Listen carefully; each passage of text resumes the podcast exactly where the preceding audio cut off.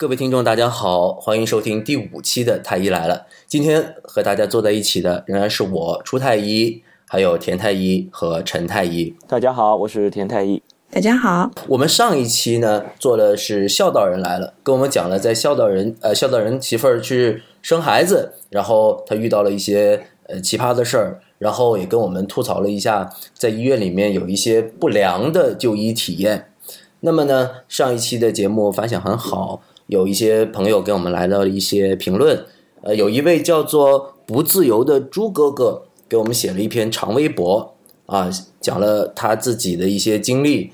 然后呢，还提到了就是说，呃，对于止痛和疼痛的观点呢，有很大误解。那初太医呢，在上一期提到这个，到了到了医院之后就不应该有疼痛这个说法，他非常认同。可惜呢，我们在匆忙中呢就结束了。那么这位叫做不自由的猪哥哥这位朋友，呃，我们以后呢会专门的做一期关于疼痛的话题，到时候呢也。欢迎大家再收听。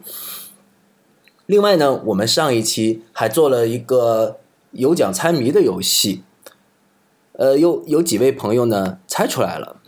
有一位叫敏高的朋友来自新浪微博，他说这个是 Isaac Hayes at WhatsApp。呃，在我和这个敏高这个朋友私信沟通的时候呢，他非常的诚实。他说呢，他是把这一段的音频呢放到了网易云音乐里面去听，通过技术手段听出来的，所以呢，他觉得这样是不合适的，所以呢，他放弃了这次有奖猜谜的机会。那在这里啊，郑重的表扬一下。另外一位来自新浪微博的朋友叫做火柴 WW，他说这一段孝道人出场前面的这一段声音的采样呢，是来自于纪录片《What Sex》。括号一九七三，时间大概在一小时三十分处。那恭喜你答对了，没错，这个就是呃著名的这个 funk 音乐人 Isaac Hayes 在 What's That 呃的一个现场表演。出场前的一段声音的采样。那么呃作为奖励呢，我们将给这位新浪微博来的火柴 WW 这位朋友呢送出一本书，是一本英文。呃，原版的书叫做《呃 The Guide to the Future Medicine》。那么这本书呢，讲的就是我们医学医疗在未来可能会有哪些的发展，会有哪些的可能性。那这一期太医来了，我们做了一个话题的征集，征集在医院里患者们遇到过哪些奇葩的医生，然后呢，我们这些太医呢。还要再去谈一谈我们遇过哪些奇葩的病人。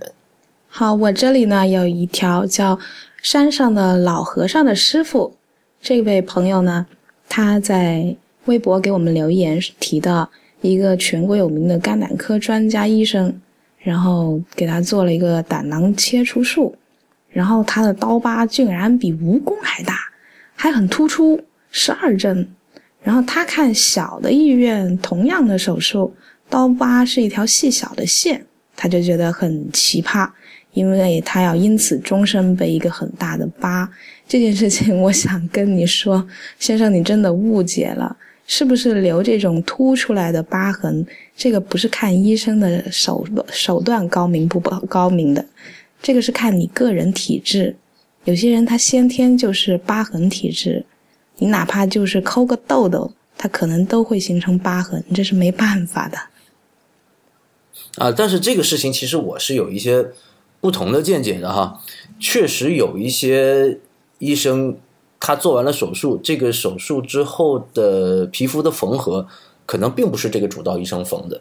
嗯，基本上你像他这样著名的肝胆肝胆科专家，很有可能就不是他缝的，基本上就不会是他缝的，应该就是助手。估计是这样。对，但是不同的人缝，他其实对疤痕有没有形成，真的没什么影响的。他也最多就是说，如果你对皮对的不好，然后他可能愈合的不是很好而已嘛。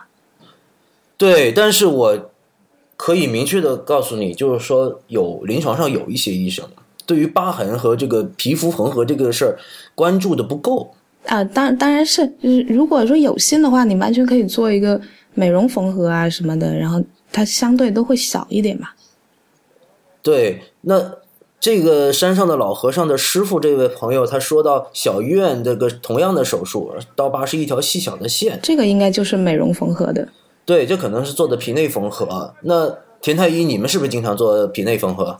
对我们，我们这边因为妇产科嘛，基本上都是这样，就都是缝皮内，而且基本上都不会拆线的，就是尽量让你好看。但即使是缝皮内，也是有一些人刀疤凸出来，这种也是有的。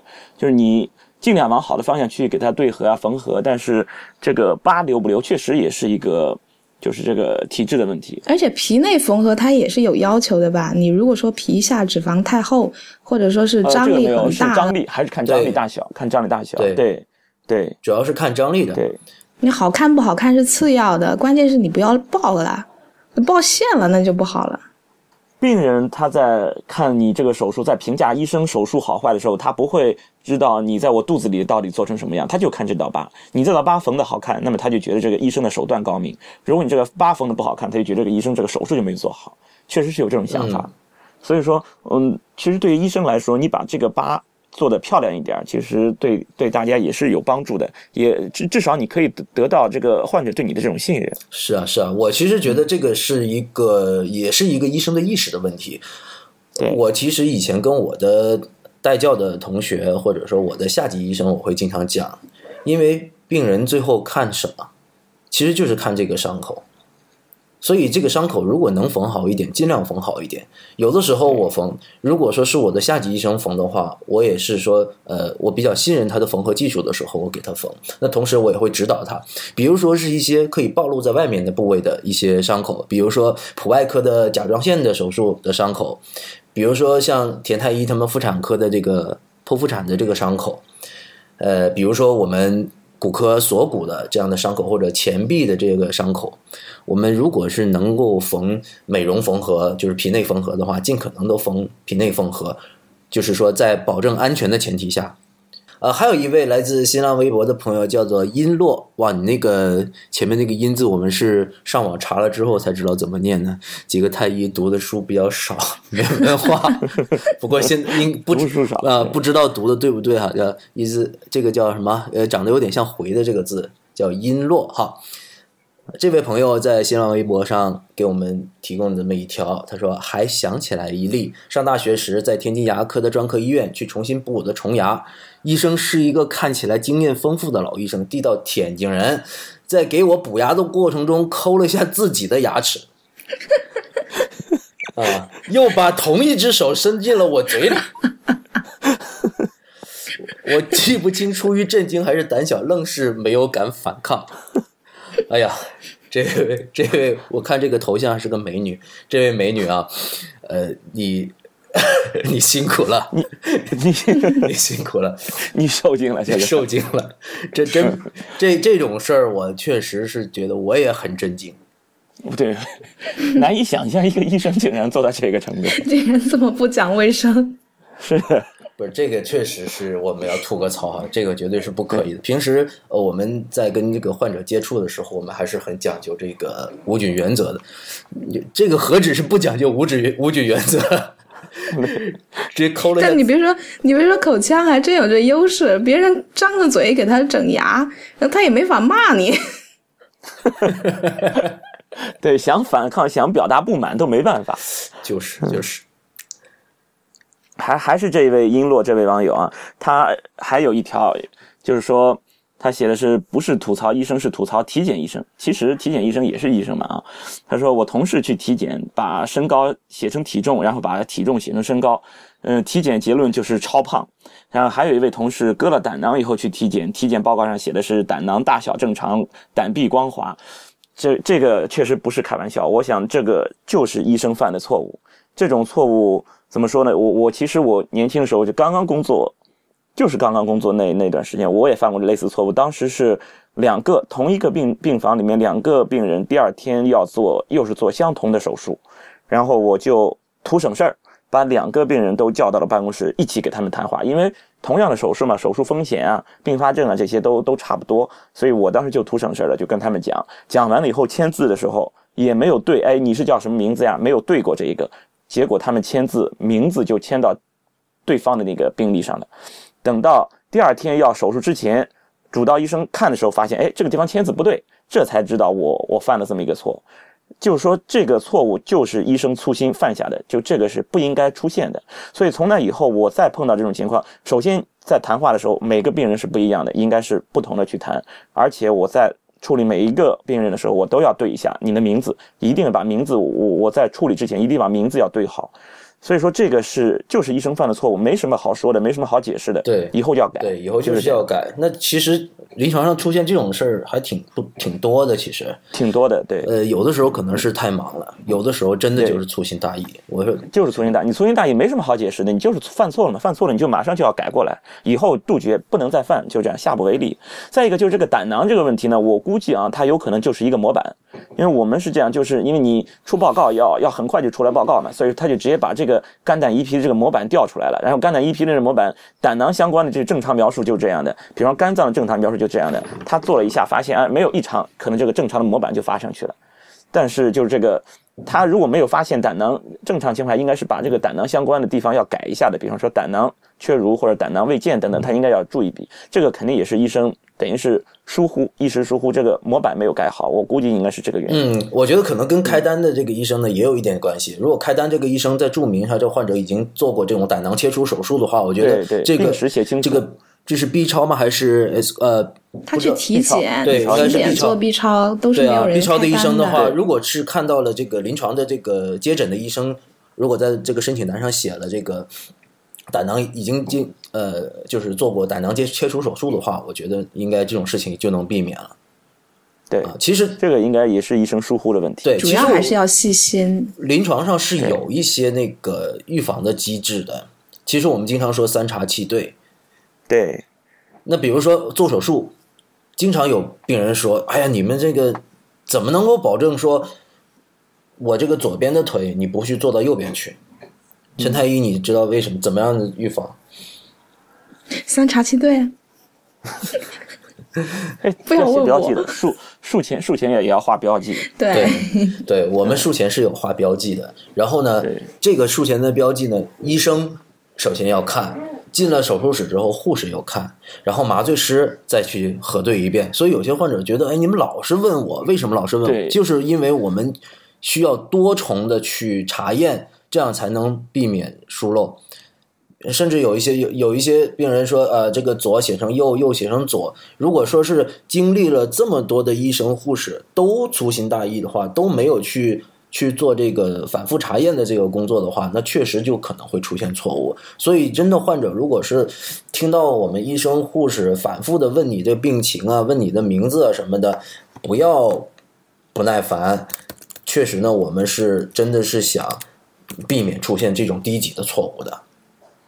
对，我觉得也应该要提醒，就是我们做医生，真的，你虽然忙是归忙，但是该细心，真的就细心。就是你比如说，就对个名字呀，这些最最基本的，随口一问的，你叫什么名字，然后对一下，这个不会花多长时间。但是如果你这个方面犯犯了错误，可能你对临床上你在处理病人这方面可能没有什么影响，但是在患者他们那里看，就感觉这个医生不靠谱，觉得你这个医生很粗心，你总是会犯这种错误。那么你在给我看病的时候，你会不会再犯其他的错误？那么你就获得不了。患者的信任，这就是一个问题。所以说，一点点小事，这些细节上，我们医生也应该是注意。这个也是你要获得患者的信任，不是说我们要求人家，你应该要去争取人家的信任。嗯，对对对。但是有的时候你太太仔细了，患者又反而不信任你。我这儿就有一条，这位要求匿名的同学，他提到说，有一些医生啊，他有一次头痛，医生问了几句，让他去拍片。然后拍完了片子之后，医生异常敷衍的扫了一眼，就开药了，开的是止痛药。然后他就觉得这个医生可能是为了提成。然后我想告诉你呢，这个头痛去拍个片子真的是需要去拍的。你隔着一层一层颅骨，又隔着一层头皮，又隔着一层头发，我怎么看到你脑子里面到底有没有东西啊？那我肯定要，我肯定要排除的嘛，不是说一定有，但是万一真是有，我又看不到，我只有靠这些辅助检查，我才能看得到。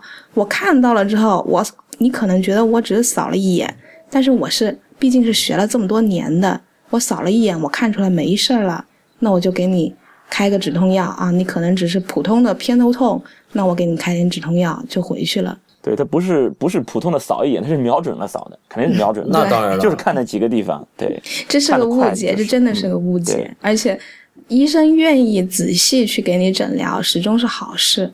不要因为这样子觉得心里面有什么怀疑。对，然后就是说，他说问了几句，让他去拍片。呃，然后是为了提成，其实不是为了提成。我据我所知，现在还有这种因为医疗检查会有这个提成的这种机制的医院很少了。反正我据我了解的大的医院基本上都没有。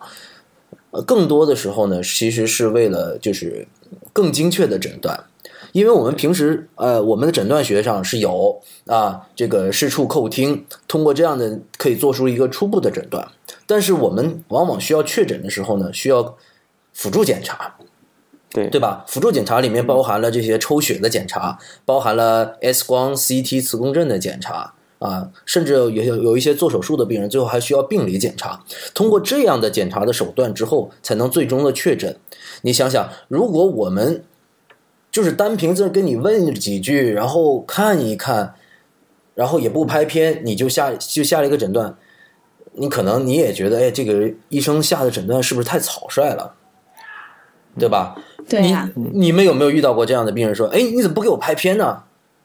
有遇到过说你怎么不给我抽血？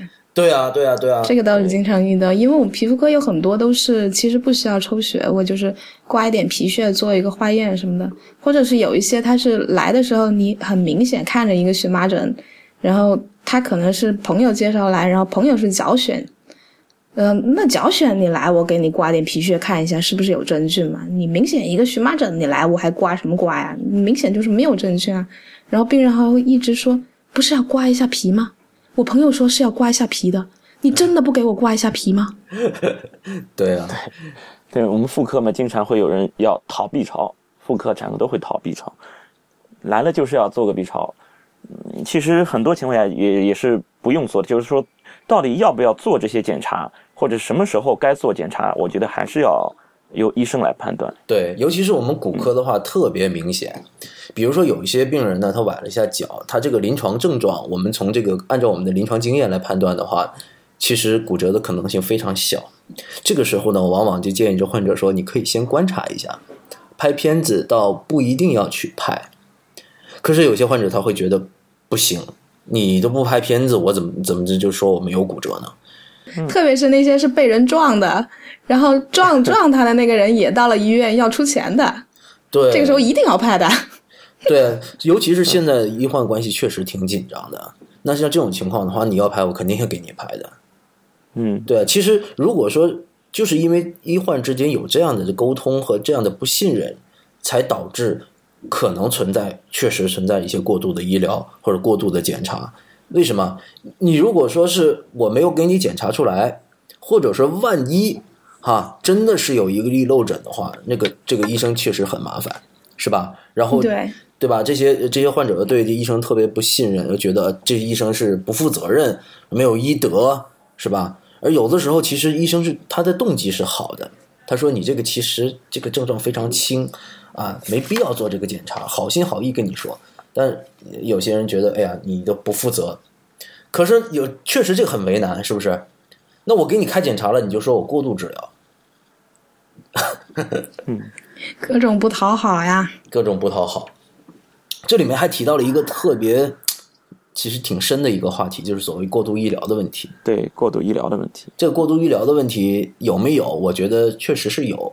肯定有，肯定有，肯定有。嗯，对。那么，但我我感觉好像欧美比我们还要过度医疗，因为他们医保制度比较好，他们查的项目还更多一些。只不过那些人也不是自己掏钱，他反正有保险报的，所以人家也没有什么怨言而已。对，我不掏钱的话，我更希望被我我对我过度医疗。对啊，多查点，全查了，多查点嘛。这些是过度检查，但是有一些是过度医疗。啊，配药也一样呀。我你我我这次感冒，你就帮我把拉肚子药也都配了嘛。嗯，对，下次我就不掏钱嘛。对，以后我再拉肚子嘛，我就直接直接吃药了。如果要是就看谁掏钱了，如果我要是不用掏钱，我就巴不得的过度医疗。所以说，他们欧美那种过度医疗，呃，他们有研究说很多是患者主导的一种过度医疗。对，我觉得确实跟患者是有关系的。那么患者是希望能够获得更好的治疗，有的时候确实并不是特别需要，但是呢，因为患者有要求，那我们只能说呃尽可能的满足。嗯，然后另外一方面呢，确实还有一个就是，呃，确实这个现在医患关系确实不好。我们呃在为保护这些医生，我在这个治疗的时候呢，确实会考虑到这一点。我们不能够有漏诊误诊，我们不能说因为自己对于患者的一些，比如说怜悯或者说是呃同情，呃，却少少做一些医疗的诊疗或者说一些医疗措施。那这样的话，那肯定是我们自己到时候在法庭上的话肯定会吃亏。那么从这样的角度出发，那我宁肯把你该上都上了，是吧？比如说，呃，有些人现在那个前段时间就有一个朋友问我，就说：“哎，我这个手弄伤了，我要不要打破伤风啊？”对啊，现在其实破伤风其实是一个那个深部的感染，比如说钉子扎了之后，对对才要才要打破伤风的，并不是所有外伤都打的。可是，但是现在的这个整个的外科的诊疗常规，差不多都是要只要有皮肤破损了、出血了，基本上都要打破伤风的。我不知道你们那边是不是这样，我也是，而且我都开，都开的是吧？那因为便宜啊，就是因为便宜啊。那不为什么不给他防个万一呢？对啊，对啊，对啊。但其实我觉得很多是属于过度医疗，嗯对吧？这一块多钱，算了算了，没人怪我。但本来他可以不打针的。这我觉得还是防个万一吧。而且有时候病人自己也会要求的，相当多病人是自己要求的。哎，假如说这个医患之间的信任度更高的时候，你觉得会不会有的时候你就会根据原则来，或者说怎么样？嗯，对，可能会。不过现在的情况的话，基本上，哎，这众口难调，你怎么做都是有人说你。有的觉得你干嘛给我做这么多检查，有的觉得你干嘛不给我做检查，有的觉得你干嘛开这么多药，有的觉得你干嘛不给我开药。对，真的是重。反正最最后你你就觉得算了，反正该怎么办就怎么办吧。还有一位朋友叫 Real Charlie，这位朋友呢，在我们昨天这个话题征集的时候，他来了这么一句，他说：“还是讨论一下哪些医生该打吧。”哎呀，这位 Real Charlie 这位朋友，我相信你一定不是这么想的，我相信你一定不是说想打医生的，对吧？哎呀，但是如果你真的是想打医生的话，我只能对你说，我去年买了个登山包，超耐磨。啊，这是开句玩笑啊！我相信呢，大多数的呃患者或者说是普通老百姓是不赞同这种暴力处理这种呃医患之间的矛盾的。为什么要打呢？是吧？就算医生有错，难道医生就该打该杀吗？你要打了杀了也不能解决问题啊。对啊，那是不是按照这样的理论，就是说以后我们所有的人与人之间的矛盾都要靠暴力解暴力手段来解决呢？是不是觉得哪个你觉得哪个人不好，你就是要打他呢？是吧？况且刚才我们讲了这么多的问题，这里面是不是存在这些误解？有一些是误解，并不是说这个医生真的不好，他有他的难言之隐。那我我们还有，等会儿我们也会讲到，我们也遇到一些奇葩的病人，那是不是我们也可以打病人呢？打了就直接开除了，不行的。是啊，所以这个其实是很很畸形的一个逻辑哈。我是觉得现在这种伤医事件呢、杀医事件挺多的，这个这个这这我不明白为什么要有双重标准。这这是一种耻辱，这我觉得这就是我们这个社会的一种耻辱。对，为什么我们要用暴力解断手段来解决？为什么就是说，呃，这些医生，我觉得他不好，我觉得他黑，我觉得医疗呃他医德不好，是吧？我觉得他他是为了过度医疗，或者说为了提成，我就要打他。好了，那下次我遇到特别恶心的病人的时候，那我想大家都遇到过，是吧？特别胡搅蛮缠的，是吧？那好了，我 非要我给他整舒服的，对，非要给整舒服的那种病人，是不是？可是我打不过他。是啊，那这样我觉得就是双重标准，是吧？医生是可以被打的，按照这样的逻辑说，但患者是不能被打的。我的观点是谁都不该被打，是，对，是吧？对，大家有话好好说嘛。对你有话好好说。其实以前我在知乎上回答一个问题，就说如果说你在医院里面呃遇到了什么问题，应该怎么去投诉？对，你可以去投诉啊，是吧？而且呢，好，就算你觉得投诉这个觉得没什么用，好，你觉得确实是受到了不公正的待遇，这一点我们也承认。刚才我们讲了，有些医生确实可能在临床工作中不够耐心，不够负责。那我觉得确实你就走这个投投诉的途径，我们是有这样的途径的。如果说你确实因为一些呃呃医疗诊疗过程中会出现了一些事故啊，或者说是呃因因为医生的不负责、粗心大意，造成了这个患者的受到身体受到了伤害，我们还有一条途径是法律途径，是不是？我们可以打官司嘛？对你什么事情都去暴力，这个。这个实在是太落后了，对啊，实在太落后。而且怀着这种想法的话，不光是去就医不会有一个好的体验，实际上你怀着这样一种想法，你去哪里都不会被人善待的，因为你没有讲道理。对，我觉得这个朋友可能以前在就医的这个过程中呢，可能会受到了一些不公正的待遇，或者说是有一些不良的体验，这些我们能理解你，但是呢。我还是在这儿节目里面跟大家说一声，真的不要用这种暴力的手段。我相信这个 Real Charlie 这个朋友，他也不是这样的意思啊。我相信你不是这个意思，不是说以后去到医院看哪个医医生不爽你就要打他的，是吧？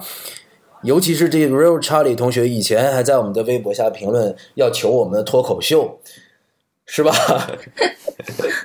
是吧？这是一个我们热心的听众，我觉得。对啊，其实我觉得大家的，我是从来都相信人性是本善的。你看，你你你一直都要求我们脱口秀，我现在听听了你说的这么一句话，说呃哪些医生该打，以后我更加不敢搞脱口秀了，是吧？你这是让我们露脸，露脸之后，到时候你来打，瞄准了打，瞄准了打我们，是吧？我们我们哪敢露脸呢，是吧？动不动一露 露脸，到时候你们在人肉一搜索我们，说我们几个没节操、口无遮拦，我们到时候躲都躲不及，是吧？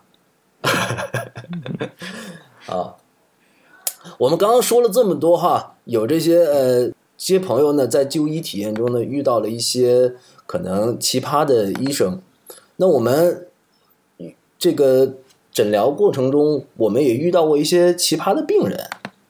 然后我们也听到了很多，就是挺不可思议的，或者说是呃，我们挺难理解的这个言论。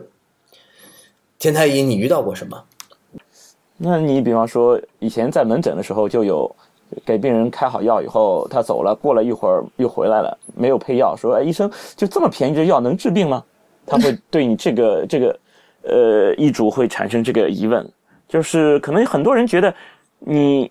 一分钱一分货嘛，对不对？你这个药要要贵了才能才能看病，你这个药太便宜了，可能就效果就不好。所以你在看病的时候，哎，这个药贵，那么我我觉得你这个医生开的水平就高；你这个药开的便宜，那么这个药水平这个你可能水平就低。你不知道好药，有可能会有这种情况。当当时因为我也是比较年轻吧，可能看上去也是没什么经验，所以他会产生这种质疑。我是觉得，我也我也经常遇到的，我也经常遇到，因为每个医院的皮肤科都会自己配一些药膏的嘛。然后因为是自己配的那种，一般都比较便宜。然后经常就有患者觉得这么便宜，能不能治好啊？对啊，还有一些患者说：“你都不给我开药。”哎，我说不开药不好吗？他呃，他说你不开药，我这病能好吗？因为有一些有些东西啊，比如说有些骨折，他打了个石膏，然后剩下的就靠自己就长就行了嘛。对啊，我就说你这个就是个骨折，位置都很好的，我就是在原位给你打一个石膏固定起来，剩下骨头生长就是靠自己。你你有钱吃药，你还不如说自己多吃点好东西，让它骨折愈合的快一点，是不是？接下来他就会问你，那我要吃什么好东西？然后就陷入无限的 咨询里面去。其实我是觉得有些医生如果不开药给你，那我觉得他真的是医德挺好的，是不是？对啊，那就实话实说，你你这不需要吃药吗？对啊，我反正我在门诊的时候，经常就是说你这个确实不用吃药，然后我会教他一些呃，比如说呃一些锻炼的手段，或者说就像你刚才说的那个吃什么，我就给他讲讲吃什么。吃药真的好吗？我记得我们对没有这里插播一段广告，就是有些朋友还没有关注我们微信号的话，可以关注一下我微信号。我们微信号里面呢，呃，每一天我们三个太医呢都给大家推送一条这个关于医疗方面的科普的小常识。为什么这么说呢？之前那个田太医就给大家大家讲过这个呃这个关于吃药的问题，是吧？药物是有副作用的。是不是？你要不要再把这个副作用这个事儿讲一下？那还是大家去听那个微信号。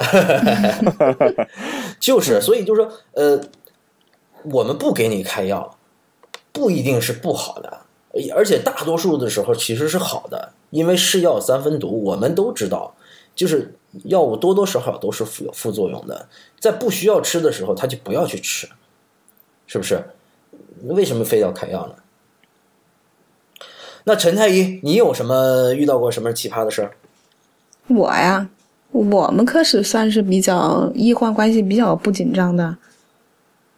我好像基本上也最多也就是遇到有一些，因为像湿疹啊、荨麻疹啊这些，其实都是不能断根的这些病。然后时间长了之后，他们病友之间会互相交流啊，然后。或者是他会上网去查这个病，然后下次他来就诊的时候，可能他就会跟我跟我讲说：“医生，你这是不是一直治不好？是不是你这治疗方法太落后了？我上网查，人家说有一个偏方，怎么怎么怎么怎么怎么怎么，或者说，呃，我朋友给我一包什么什么土土制的一个茶叶，我喝了之后，我立刻就好了。然后再过两个礼拜，他又他又来的时候，他跟我说说吃那吃那茶。”好像也没有多大起色了，同时好像觉得有点胃疼。我我当时我就估摸着那茶叶里头应该是有激素。哎，真的是，对，有可能皮质激素有可能。这我我我都诚心诚意给你治病，你不信，你为什么非要信那些土方偏方呢？对，这就我那那我说的那个，就是很多人，我们这边很多孕妇也是，他们只信他们。嗯，哎，医生他们说什么？他们说什么？就是没有医生，他们随便什么人都可以。对，孕妇也是一个高危人群。高危人群，他们这孕妇这些人就是相信他们不相信医生，然后拿着他们这些人的话来质疑医生。对，有些以前那我我以前呢是在那个广东上班的，那么经常遇到一些患者啊，他们去香港、澳门买了一些药回来。然后就说那个药管用，然后后来我们发现那个药里面，因为在港澳地区买回来的药啊，里面都是有那个呃他们的说明书都是英文的，那患者也看不懂。然后我发现这个药里面啊都是有激素的，具体什么药呢我就不说了。其实，在广东的这个骨科医生很多都都会看到这样的病人，然后吃了好多的激素，然后呢把股骨头吃坏死了。嗯，哎，所以说。就像刚才陈太医说的，有些偏方里面，呃，确实有一些赤脚医生，或者说是这个没有行医执照的这种黑心医生，有这个社会上真的有，我们承认有，对不对？嗯，这些人他们确实是没有医德，因为他们是把这个把这一个行当啊，他真是当成一个挣钱的手段。他做这个土的药的时候啊。说是纯纯中药，或者是无副作用，是真的。我知道有有些人啊会在里面加西药，而且加一些激素，加一些这个让你症状迅速缓解，但是副作用非常强烈的药。对，就是说你只要看到有一个药，它的介绍是无副作用，你就直接把这个药拉黑，百分之百不会有有错。对对，哎，说到这个，谁敢说这个药无副作用，你就记住这句话，直接拉黑，不会有不会有错误。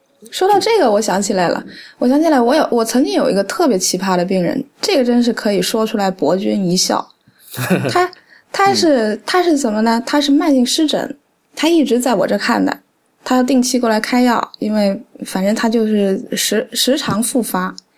然后有一次，我好像是不知道不知道为什么突然间有空，跑到市中心去逛街的时候，我居然发现他在市中心摆了一个地摊儿，然后上面写着“包治各种痒，无毒副作用”。啊，那包治然后我我盯着他看了一会儿，然后他他也认出我来了，然后他就讪笑了一下，说：“哈哈哈，医生你来看我找混口饭吃是吧？”我我还我还不好意思说他，你怎么不好意思他卖的那个药，我就走了。嗯，他他卖那个药一定是痒痒挠，一定是痒痒挠，专治各种痒嘛，而且没有副作用，对，就是痒痒挠。这，种我也会看，挠嘛，对，挠挠挠，挠挠，这个真的是我我自己想起来都觉得，哎，你也真敢，还真有人信他。对，这种处方我也开，然后主诉就是全身痒，然后这个处方那个开就是挠。挠，对，哎，其实我在那个临床上经常还碰到这样的一些病人，比如说我们是骨科嘛，经常就帮人家手法复位，有的时候就肩关节脱位了，然后就帮他们拉一下，或者说拿脚蹬一下，就是我们这种呃是我们是有是一些方法的。然后呢，有一些骨折的手法复位，有的时候很快，尤其是那种小孩子的那个那个上手腕关节那个半脱位，我就是稍微揉一下，也大概就是三秒钟，哎，就复上了，哎，就好了。有些病人呢觉得很感激，哎呀，那医生你这医术太好了，这个，呃，一下子就给我弄回去了。但是，一到收费的时候，他就说了，他说：“哎，你就这么弄一下，就要一百块钱呐。”是，我想说，我把你弄舒服了，你。对，整舒服了你还不给钱，整舒服了还不给钱。这个里面我要真的要解释一下哈，我觉得这一百块钱啊、当然我这是一百块钱只是个打个比方，具体是收多少钱我也忘了，因为我们这个这个收费啊是物价局定的，对，它本来就是不同不同级别的医院，它也也是不同的定价，这反正都是有物价局核准的，对不是我们说了算的。根本不是我们说了算，这个钱也不到我们腰包了。但是我是觉得，就算收你一百块钱，一点都不贵。我为什么这么说哈？那你你让你叔叔阿姨、你的亲戚朋友帮你去拉一下，他们不会啊？对啊，我们我们收这个钱，真的，一块钱里面，这个这里一百块钱里面的一块钱，是我帮你摁一下这个钱，剩下的九十九块钱，是我知道你这是什么病，是我知道怎么帮你按回去，怎么帮你拉回去。对，我经常觉得，就连就连上次我喊个上门开锁的那那都说，后来来到的时候，我这锁就弄两下就开了，然后他就跟我说八十块，我说啊，就那么一下要八十块，然后别人跟我说说没办法，这是技术活，要不你自己开啊，我顿时我就服了。对，这就是要服。我们学了这么多年医学，然后在临床上工作这么多年，积累了这么多临床经验，我们这技术难道就一点没有价值吗？对不对？嗯，这就像有些有一些呃，在网上有一些说，那个苹果手机它的成本可能一千块钱都不到，是吧？你不能够这么算成本的，是吧？你不能算我我们的劳动价值就是这么这么便宜吗？你不知道，我们打一个石膏好像才三百二十块啊，便宜的，比如说钱币的那种短的石膏才两百五十块钱，材料费还有那个什么人工费什么都算进去才两百多块钱。我就觉得其实已经价格非常低廉了，因为我们打一个石膏，我们得蹲在地上，然后一身臭汗，这个纯体力劳动。除此以外，我们还要知道这个复位怎么去复，是吧？然后这个复位过程中其实是非常有技巧的，只不过你看不到而已。我没有去跟你解释，而且我其实我觉得也没有必要去跟你解释这里面的细节。但哎，是误解就是这么来的，其实就是因为没有解释。如果我们有时间解释的话，其实可能他们就不会误解了。对，这所以我们的节目的意义就在于这儿，我们就在这儿给你解释，啊，你们听到的朋友，你们赚到了。对，这就是我们的技术的价值。这个钱啊，我反正是觉得是一点都不贵的，啊，我觉得现在其实你说医患关系紧张，然后，呃，医生觉得病人怎么那么胡搅蛮缠啊，然后病人又觉得医生怎么那么没有耐心。其实说来说去，就是因为没有时间。你要是看一个病人，你能花十分钟的时间去看的话，那谁都可以把这个病情解释的很好的。但是对，就是一个沟通不够，啊沟通不够。对，这里我们也要自自我检讨一下。确实，我们见到过这个临床上有一些医生啊，他确实就是没耐心。对，是有这种。对他们别别说别人，我有的时候也会有，就是有时候人有情绪，有的时候也会有，但是时不常时不时的我也会生病。我我每次生病的时候呢，我就想一想，觉得嗯真难受，下次我要对病人好一点。对啊，我们也是将心比心，大家我们也知道，大家来到了这个医院里排了这么长的队，忍着痛，然后在嗯好不容易挂到一个号之后呢，又在诊诊诊室门口等了很久，然后终于进来了，然后医生问了一句话，然后说去拍片子吧，那拍拍片子一句话都不说，就开了一堆药。如果是我，我也受不了。其实双方初衷都是好的，对对，双方初衷都是好的，所以我也建议就是所有的医生啊，我我我知道我们听众里有一些是医生啊，我也建议所有的听了我们节目的医生呢，就说以后在临床工作的时候呢，尽可能的啊多给病人解释一点。我为什么说尽可能呢？因为确实门诊太忙。对你有可能给这个病人解释，可能后面就有三个病人听不到解释了，这倒是有这种可能。或者是你正在解释的时候，后面那个已经挤挤了半个头到到诊室门口里头来，跟人在看说、看那么久啊，看什么呀？看那么久啊，窃窃私语的在讲。对啊，对啊，对啊。然后这就让我又想起了一个事儿，就有些病人，他这个时候他还觉得，哎，我能不能不挂号啊？医生，哎，我就咨询一下。他，哎，你你，我不知道你们遇到过这种病，我是真遇到过我经常遇到对很多。然后我我就看一下化验单，我就看一眼化验单，医生，对你看这这个地方呃有有没有问题？有没有问题？我该怎么办？我该怎么办？那如果是你开的化验单，那你还还确实得给他看呢。嗯，对对，有时候我这是拿的是别别的医院做的化验单，他过来就是问一下。其他这其他医院化化验单有呀，拿过来了，其他医院医生看的不放心，到大医院来看一看，对你看，我就看一眼哎。你看人家律师都是按时间收费的，是吧？对，啊我们不是，我们看化验单不用钱，凭什么呀？就这些数大家都认识呀，对不对？对啊，那好，这是技术含量是在里面的。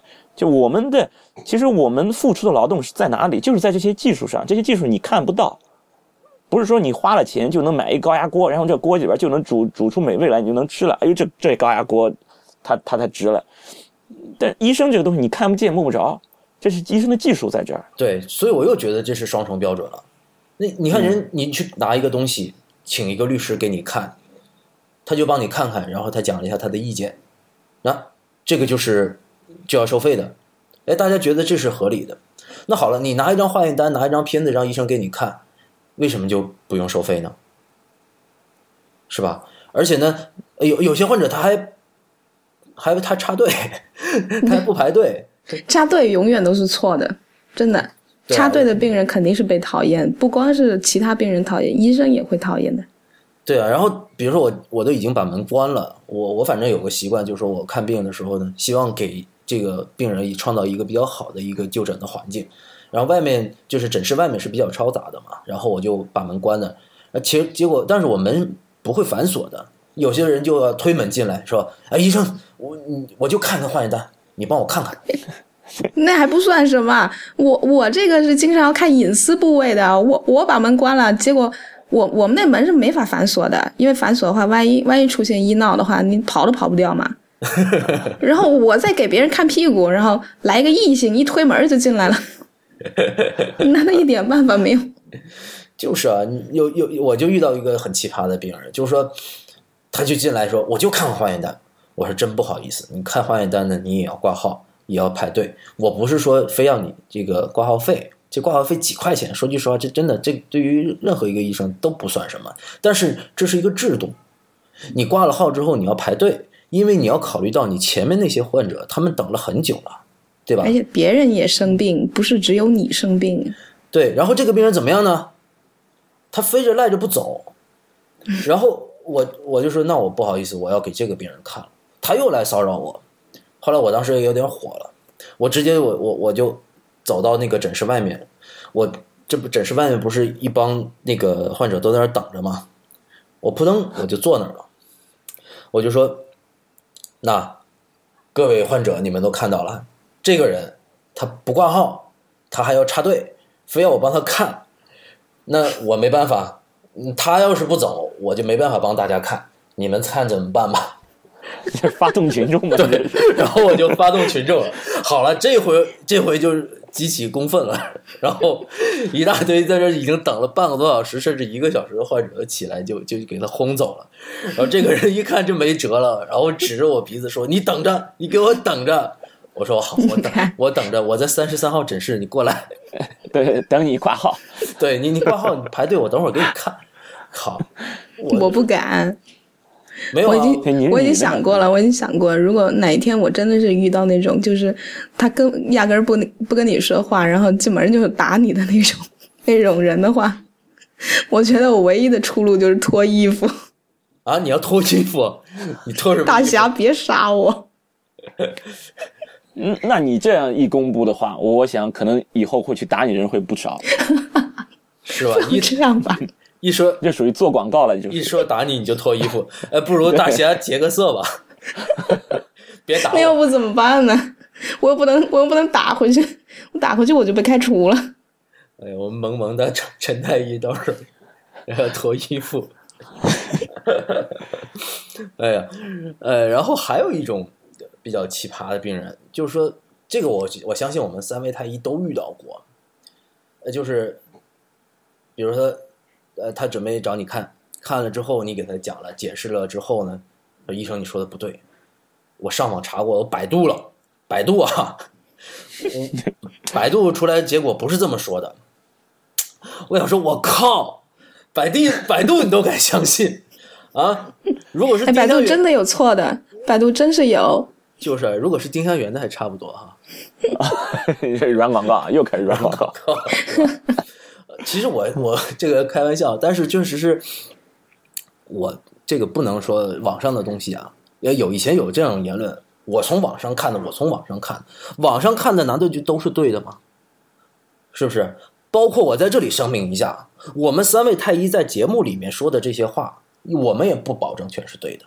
对对，这句话一定要声明出来。对我们，我们这个是一个很主观的东西，我们这个不是写论文。所以，我们今天在节目里面，或者我们以后在节目里面，我们也不会像写论文一样给你们讲这个问题。所以，我们里面这可能会有不严谨的东西。不，即使是论文，即使是论文，它医学上下有很多东西，它都是有争议性的，或者是之前有什么有什么观点，到后面几十十几年、几十年之后又又被推翻了，这都是完全有可能的。所以，你不能就自己不是学医的，然后自己的一知半解拿过来再去反驳一个医生，对不对？有可能你的那个就是。即使是你看了一篇论文，那篇论文有可能只是争议的一个观点，或者是只是只是之前的一个观点，后来被推翻了，或者是主流的观点不是这样的，那么你你也是有可能这篇论文都有可能是不对的。医生即使是在看文献、看论文的时候，一篇论文讲的什么东西，医生都不一定会去完全去采纳它，完全信赖它。医生也有自己的一些一些推断、一些一些看法的，你就更不能拿着从网上看来的东西来来跟医生这样讲。我还遇到过一个病人是治青春痘，然后就太太重了，然后那时候给他开了那个维 A 酸，然后第二天他就拿着药盒来来跟我说说，医生这网上说这个这个药吃了会得抑郁症，我觉得我现在得上抑郁症了。第二天，第二天他就得抑郁症。就是啊，我真的要吐槽一下百度，百度搜索出的很多结果啊，真的是和我们临床的指南。和我们学到的东西是不一样的。那它即使真是有这个副作用，但是你也不是说你第二天就得上抑郁症。好，即使是我还有一个问题，就是这些患者真正读到了一篇专业的文章和专业的文献的时候，他是不是能够真正的领会到其名理理中的？你可能没有正确理解。对你理解的是不对的，有可能。对啊，而且而且你说我们这些呃临床的经验呢，是通过多年的学习、阅读文献和这个呃，就是治疗了很多病人得出来这么一个经验。而且呢，我们在同行之间彼此都是有沟通，我们对于一个疾病的诊疗是有共识的，对对吧？然后我们是有指南的，就是这样的一个疾病，我们应该它的诊断标准有哪些？一二三四。然后呢，我们需要做哪些检查？然后符合了多少条之后才能下这个诊断？然后呢，给你选择了一个比较靠谱的治疗方式。这个治疗方式不一定是最好的，但是呢，一定是在这个各种方式相比之下，呃，相对比较靠谱的。那但是你作为一个完全没有医学基础的人，是吧？那你就是凭你这个从网上来看来的这个一篇两篇这个只言片语，然后就开始指导医生的治疗，我觉得其实真的对自己是不利的。还还对，还有一种病人，还有五十三分钟了，不是不是，还有一个病人，就是哎，你有没有试过，就是有那个有着病人带着一个人来，然后这个人他说他说是我朋友，然后他说我也是我是护士，嗯。然后呢，对，然后他呢，他他你给他讲完一遍之后呢，这个护士呢，或者说这个他这这位所谓是护士或者是医生这位朋友呢，呃，露出了这个疑惑的表情，然后跟他窃窃私语一番。然后他说，然后后来这个这个病人会跟我偷偷的说，哎，我那个朋友说了，你说的不对，嗯对你那个什么什么什么什么，你们遇到过这样的事儿没有？遇到过，遇到过。遇到过，但是也是跟他说，你你那既然你也是学医的，那好来我们一起讨论。对，其实这里面呢，就是说，为什么我想知道为什么要相信这些呃并不专业的医生，而相信一个自己所谓的对医学或者是医疗圈子里的其他朋友呢？我是不理解的。那我可以跟很坦白的跟大家讲，这个隔行如隔山。我做外科的，我我内科、皮肤科、妇产科这些，我就是不是那么专业。我自对于比如说那个关于妇产科的问题，我就是要请教田太医；关于皮肤科的问题，我就是要请教陈太医，是吧？有一些有一些行业内，就是说这个专科内的东西呢，其他人就是不知道，或者他其实并没有具备这个领域里面的这个能力去判断这个手术到底是该做不该做。真的五十三分钟啦，快总结一下吧。好，呃，那本期的节目呢，呃，就先做到这里。那这一期呢，我们首先呢，跟着患者们一起，或者说呃，跟着我们这个网友们一起吐槽了一下，在他们就诊的过程中遇到的一些奇葩的医生。然后呢，我们几个太医呢又吐槽了一下我们遇到的一些奇葩的病人和一些我们觉得不可思议的事儿。啊，那我们这期节目呢就先到这里。那在这里呢，再继续做一下广告。我们的那个官网呢，就是太医来了点 com，我们的新浪微博呢，就是 at 太医来了，我们的微信呢，就是太医来了的拼音。啊，那欢迎呃，谢谢大家的收听，今天的节目就到此这里结束。嗯，拜拜。谢谢大拜拜家。